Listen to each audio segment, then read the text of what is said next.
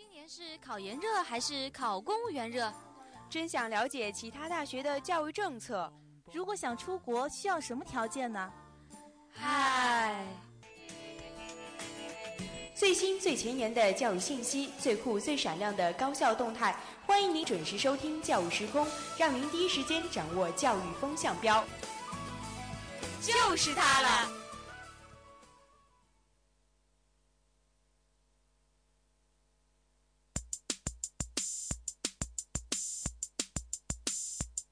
I would buy you a rainbow. I would put it in a stream. If I sailed it down the river, 北京时间二十点三十二分，欢迎您继续锁定 FM 九十五点二浙江师范大学校园之声，这里是教育时空，我是金翔。我是雨琛。嗯，和雨琛好久也是没有搭节目了。嗯，对，其实嗯我这个学期接节目次数并没有上个学期多，因为要给我们大一小波比较忙是吧锻炼锻炼的嗯，机会。给他们多一点机会。对，嗯、那这个学期呢也是快到结束了，又到了一年之中的毕业季了没了。错。其实到毕业季的时候，有这样的一种说法，一毕业就分手。嗯，基本上都是这么说的话，嗯就是说毕业了，大家就各奔东西嘛。但是最近似乎有这样的一对大学生情侣想要打破这个定律，他们就在毕业的时候结结婚嗯，对然后在校园里面举办婚礼。但是这样的一个做法似乎遭到了一个校方的反对。嗯，那在今天的第三个板块教育辣评当中呢，我们将和大家一起来呃讨论讨论这件事儿。嗯，没错。嗯，好的，那在一段音乐过后呢，正式进入到我们今天节目的内容。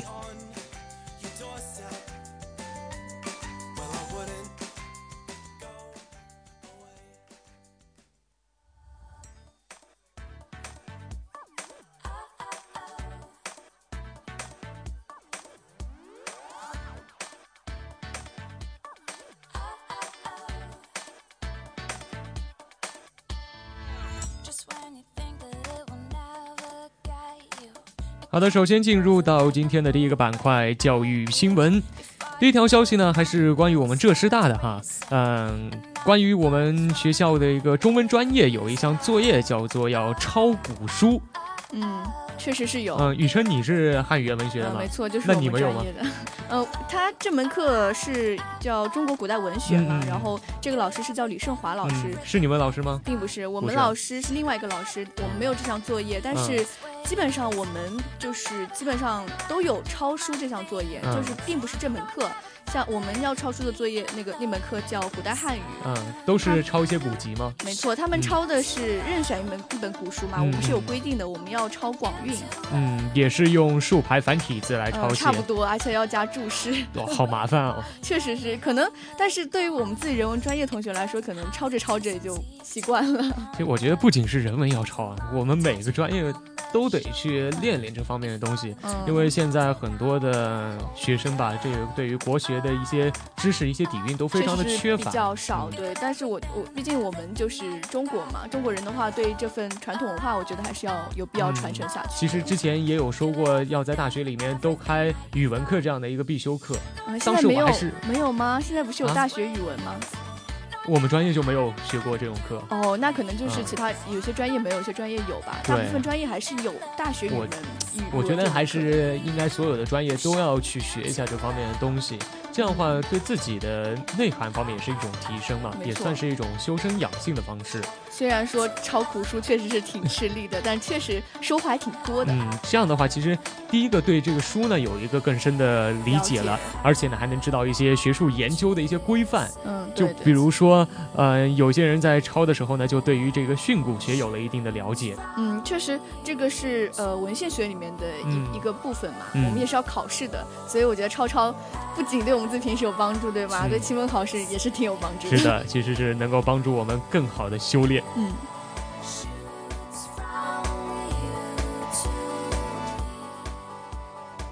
那第二条新闻呢？哎，我看了这条新闻，觉得还挺可惜的。嗯，这是关于这几天大家都有看到吧？就是二十人花了十五万读武大被骗，上完了四年才发现没有学籍。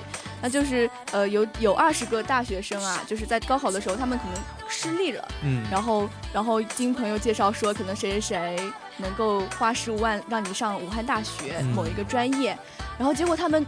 读完了四年之后，竟然发现自己在就是我们中国不是有学籍注册的那个网站的嘛，在那个网站上并没有自己的学籍，才发现自己是被骗白了。白浪费了四年的青春。嗯，对的。其实我觉得这几个学生太单纯了吧？他们难道这四年当中没有发现一点点的迹象吗？嗯，其实他们也有发现迹象吧，就是他嗯们、他们会发现自己跟平时的其他一些学生并不一样。比如说我们要上课点名，但是他们点名的名单名单里面啊，就从来都没有他们几个人的名字，而且嗯。他们期末考也是不跟其他同学一起考的，就是自己分开考，然后用的是去年的试卷。那既然发现了这些，为什么还不做一些质疑，不去查询呢？或许他们并不知道要去这个注册大概网站上面查询，大概是被这个骗子就蒙混过去了嘛，因为他们他们所谓的辅导员，对，因为他们自己当初就是因为是靠金钱进入这个学校，他们可能自己自身就有一点自卑吧，可以讲，嗯。就是不愿意跟同学去交流一些东西交换一些信息，然后然后可能可能要碰到一些就是跟其他同学不一样的地方，他就会觉得哦，这大概就是因为自己是买进去的，然后有嗯。这样的待遇，所以可能就虽然有疑心，但是没有太注意，嗯然后等到等到最后。查学籍、找工作的时候，才发现原来真的。我觉得我们也得留个心眼，先赶紧去查查自己的学籍。呃，我们还好吧，因为我们那个学籍好像是我们自己上大学以后嗯去注册的嘛。嗯，其实，所以还是要 要劝大家长个心眼了，其实现在也是快到六月份了，马上就要高考了，那这些高三考生也得注意一下，因为呃，最近爆出有很多野鸡大学嘛，然后嗯教育部也刚刚呃出台了一份文件，就是公布了有哪一份些是对对正式正式的大学。那我觉得大家呃这些考生呢可以去看一下，以免呃自己遭到一些呃不法分子的这些对走上了。浪费了四年，就感觉挺挺可挺可惜的.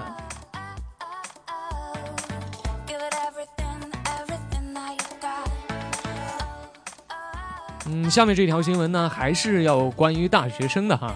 在前几年的时候，正在读北京化工大学大三的一个学生叫做许涛，他家里呢陷入了困境，因为他的父亲被查出了患了白血病，呃嗯、这个医疗费用呢大概有四十多万。那这样的一个费用对他们的家庭来说，可能是无法去承受的。那最终呢，许涛就不得已想出了在网络上求助网友的这样的一个方式。那确实，他也是通过这个求助的方式，也是筹到了挺多的善款啊，嗯就短短几个月之内就筹到了五十七万元，说明嗯我们网络上有爱心的人还真的是是的挺多的。但是许涛的话，他自己也是一个信守承诺的人，嗯他呢把这每一笔好心人的捐款都一一记录下来，然后在他工作之后有了一定的经济能力，他就开始按照这个名单上面的呃这个每笔金额钱对。加上一定的利息，然后把这个钱归还给别人。那其实我觉得，就是当初很多人借这笔钱给他的时候，其实压根儿就没有想让他还过，对对对就觉得应该是完全出于一种善心嗯嗯但是现在呢，他确实把这个钱还过去了。那其中有一位叫做曾宇呃曾鹏宇的，他呢就是这个曾经借钱的一位。那他在收到这个还款之后呢，就在网上发表了一篇文章，记录了这件事儿。在短短几天之内呢，这个文章就被转载了二十多万字，微博下的评论也有两万多条。嗯，那其实我们看到这里就觉得这件事情好像是对蛮好的一个结果。对对对，那其实接下来发展就让我们有点大跌眼镜了，就因为有很多很多年轻人都发一些私信去给这个曾鹏宇嘛，就嗯说啊自己我我要买 iPhone 六，但是没有钱，你能不能帮一下我？或者是我要去追星，但是没有钱，你能不能帮一下我？而且这些数字还不小呢，最少的也是一万，多的话三到五万都有。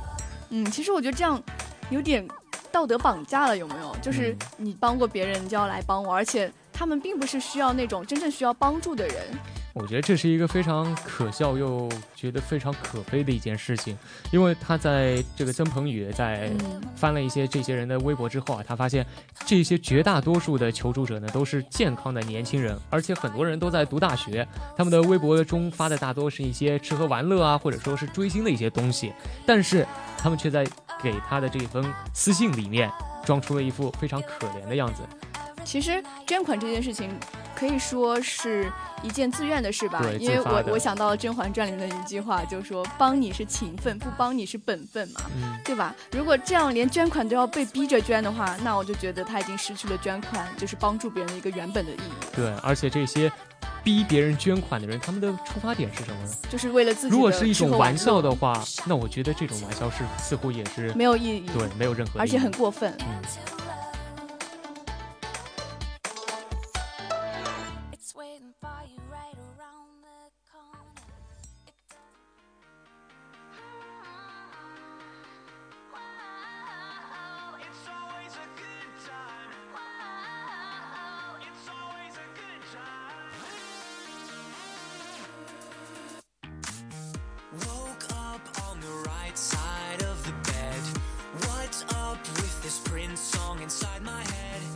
好的，随着音乐的转换呢，进入到我们今天第二个板块——教育视窗。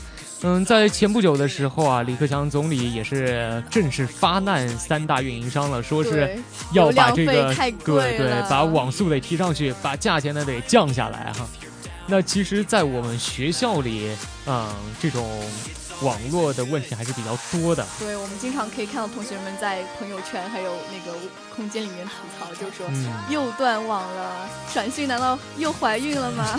频繁断网就没有人能够处理一下吗？是的，现在已经进入到了一个互联网加的时代了，怎么能够离开网络呢？对啊，我们应该网络是给我们提供一些便捷，而不是说给我们呃带来一些带来一些阻碍。对。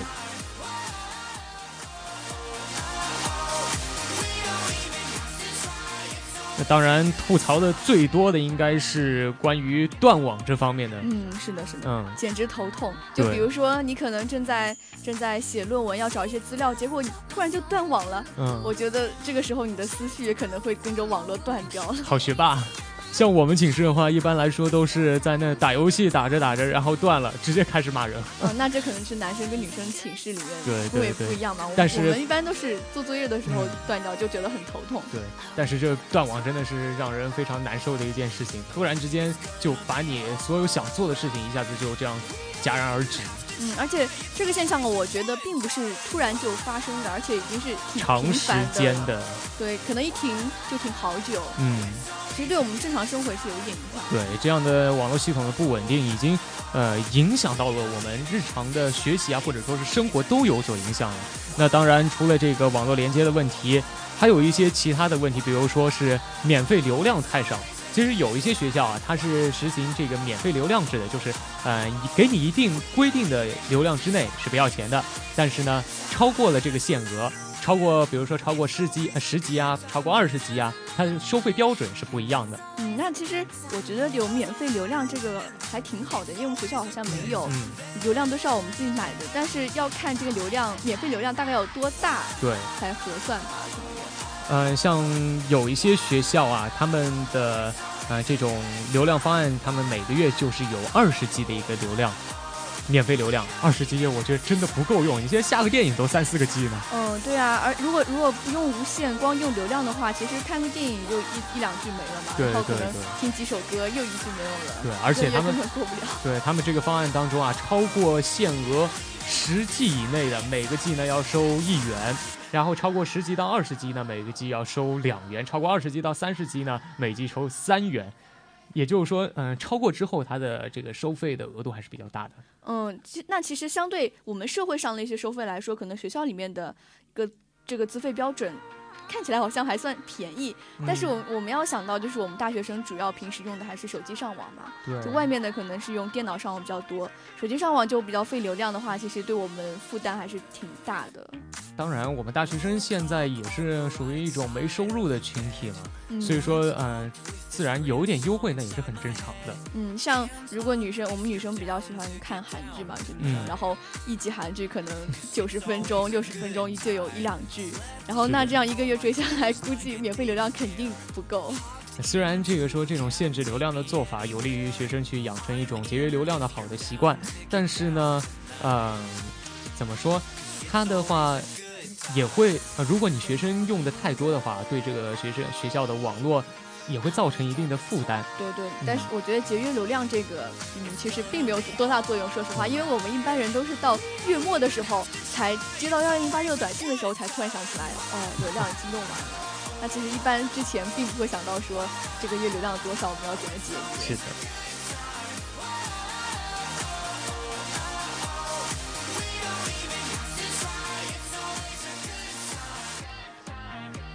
除了这个免费流量，还有比较头痛的问题呢，就是关于网速方面。嗯，其实我网觉得速真的非常的慢。这个是最要吐槽的一个点，因为前面这两个可能我们在某些方面，可能我们学校也没有嘛。嗯那这个真的是师大真的是也是中枪了 像我们的，EDU 嘛，可以呃。EDU，哎呀，EDU 真的是已经没法去吐槽了。嗯，我觉得，我觉得就是因为就像我们再过一个一个星期，还这个星期我们就要选课了。嗯嗯，对选课来说，这个要抢啊，对啊，必须得抢 EDU，因为闪讯的话，它是晚上十一点到早上八点是断网的，所以就然后选课是八点钟开始嘛。嗯，是的，所以说 EDU 还是要发挥很强大的一个作用，但是 EDU 的网速是随着你。人流量的这个数量决定的。所以我觉得我们我们大学生现在上这个网络啊，不仅要看运气、拼人品，还要看天时地利人和，这是我总结出来的。尤其在我们学校嘛，上这个无线网，并不是，就是我觉得可以适用于某某一个大学吧。就像天时呢，就是说我们要避开的那些避开那些用网用网的高峰期，嗯在用网低峰期的时候开始用网。地利呢，就是说我们要霸占卫生间。你有没有发现卫生间前面那一块是网最好的地方？你要霸占那块地方，就能用到最好的网。人和就是说要让室友配合你。就是把所有的网都、嗯他们都不用，然后嗯把网省出来给你用，这样你就可能能够达到最好的 我怎么觉得这样用个网真的是太麻太烦累了。而且像我还好，因为我平时回家只要买张车票就直接可以走了嘛。嗯像有些同学可能过年回家或放暑假回家，他们要抢车票，嗯，特别是春运的时候对那个车票根本抢不到。对我们学校网速可能抢票真的抢不到。是的，呃，其实不仅仅是网速的问题啊，还有一个就是关于，嗯、校园内这个网络账号的问题。嗯，像我们学校的闪闪讯讯以及 EDU 的话，都是说一一人一一号，。只能同时一个人登录的。嗯，其实我觉得这样有点浪费哎，就比如说浪费，我觉得这是一种垄断的行为，。对我觉得有点坑钱。你说在我们家庭网络当中，有哪一家是这样的？我们都是有一个路由器，然后大家都可以开下去。而且现在开路由器不行。呃，现在原来的话，闪讯啊，它是、嗯呃你在电脑上面装一个 WiFi 的软件，哦对对对它是能够打开的。然后自从它更新升级了之后，所有的软件都没用。那我觉得它这个更新升级，其实就是为了避免让我们开那个无对线啊，那有点，我觉得有点而且而且它分哎在那个升级之前啊，每天都是给你发来一条呃那个提醒说啊接下来要升级了，如果你不升级就不能用，去忽悠你升级。嗯，其实这个短信我觉得变相看来就是一种威胁，对有没有？对，嗯、其实说到底的话，这些都是由于在学校内的一种垄断所造成的吧。因为像我们学校的话，有线网络也只有闪讯，就是中国电信一家。对，如果你说再多几家这样的呃运营商过来，形成一种竞争的话，或许这些问题能够得到解决。就比如，说，嗯，中国移动，中国移动它在国内的资费标准和在香港的资费标准其实嗯是差很多的。对，为什么会造成这样的一个原因呢？就是因为香港它是处于一种完全开放的一个市场，它那边的运营商有上百家。对，处于一种竞争的状态，对，如果你不降低这个资费的话，没人用。或许没人用。但是在内地呢，只有这样三家。嗯，所以我们上我们之前也有提到过啊，李克强总理也是因为这件这件事情也提出过要提速降费，但是我感觉好像运营商也并没有执行他这个 命令吧？有啊，执行啦，呃，他们也提出了一些那些提案啊、方案出来了，只不过诚意不足而已。对啊，诚意非常不足，因为我觉得在我们学校里面，因为我们国家是有个政策叫数字化校园建设项目对对对所以我们这个网速其实应该是可以的。那为什么我们网速这么慢？可能就是因为运营商他为了赚赚钱嘛，然后就嗯忽视了我们一些可以说是职业道德嘛，然后就不择手段的，就是弄一些身材的一些经营策略对。对，嗯、他们也说这个 EDU 在不断的修复嘛，嗯这些设备也在维修。但是到现在似乎至少我进来两年没看到什么任何成效。嗯，其实其实我觉得运营商还挺会欺骗我们的，因为我印象很深的有一件事情就是我住在贵院嘛，嗯。然后我经常能够收到出阳公寓那边发发来的一些短信，嗯。就是移动的一些自动的短信，嗯。就是说什么移动光纤已经覆盖了整个寝室啊，什么什么网速可以达到八兆一秒或者多少嗯多少一秒，但其实我们然后就是忽悠你去办他的那个网。对啊，但是我们平时因为我们也知道，有时候一兆一秒也也没有多很难对说。，不仅仅是移动，它现在电信也是这个样子的。嗯，所以说呢，这些运营商吧，还是要多一些职业道德，嗯，对吧？不要让我们的校园网络成为离不开但是也不好吃的鸡肋。是的。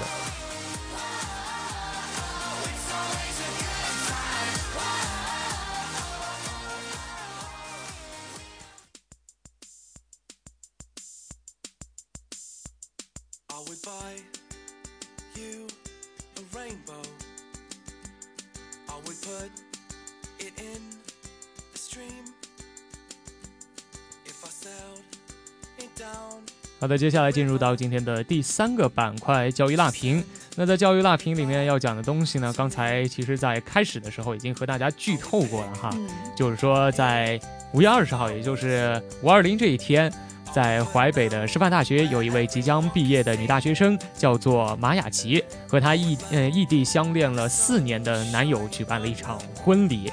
可以说有近百对的校园志愿者作为伴郎伴娘，为他们送上了祝福。但是呢，美中不足的就是，在当天上午，新人准备进入校园举行仪式的时候，却遭到了校方的一个阻止。嗯，我感觉好像近几年来，就选择在毕业以后马上结婚，或者是在毕业之前结婚的人，好像越来越多了。就是嗯左手拿一本毕业证，右手拿一本结婚证。因为现在，嗯、就是前几年不是修改了这个法规吗？嗯，说现在也是不反对大学生去结但是不支在校内持对。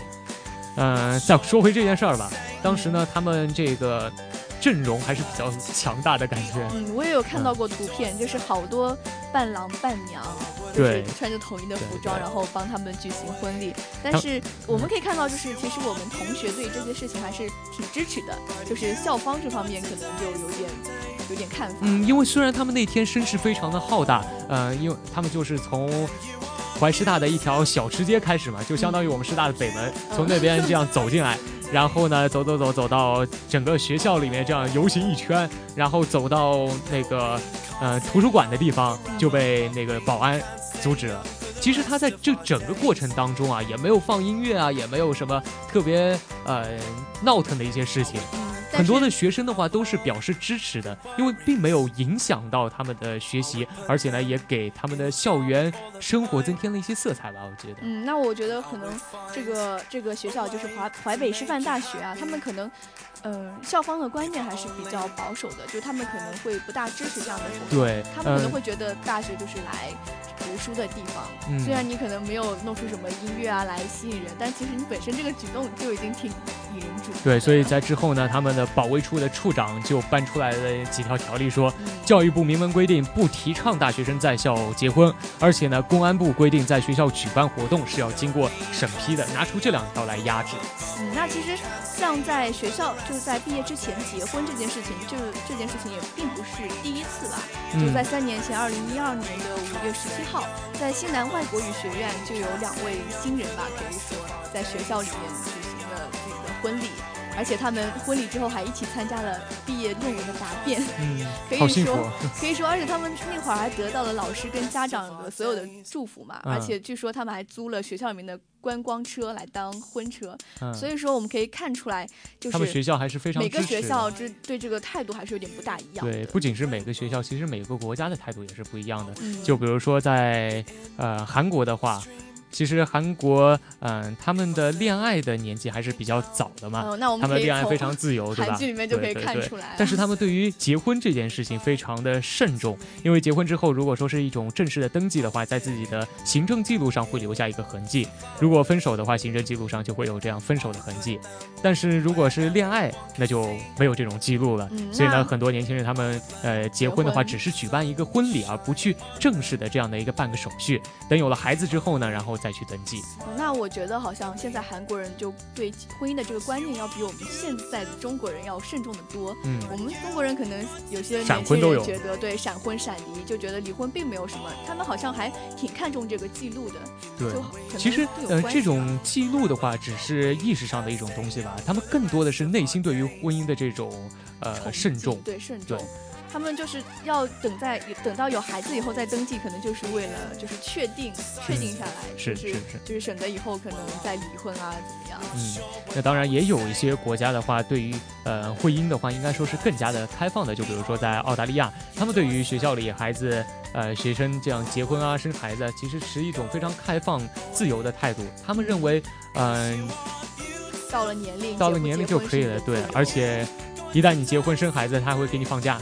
啊，这这真的是太好了！而且据说好像如果在半就是放放假半年之后，如果学生还是没有办法回到学校上课的话，那学校还会选择让他用非全日制的方式把课程学完。嗯，就是说，你可以一边带孩子一边上学，非常的支持。好人性化。就其实，那我也觉得好像这也跟澳大利亚他们是那边国情有点关系嘛，因为毕竟那边人没有我们中国多嘛，而且他们是鼓励生育的。他们政府也是非常鼓励，他们会给年轻人发青年津贴。这个青年津贴呢，它的要求就是二十五岁以下的学生就必须要证明他们是有孩子或者是结婚的，然后才能够拿到这样的一个津贴。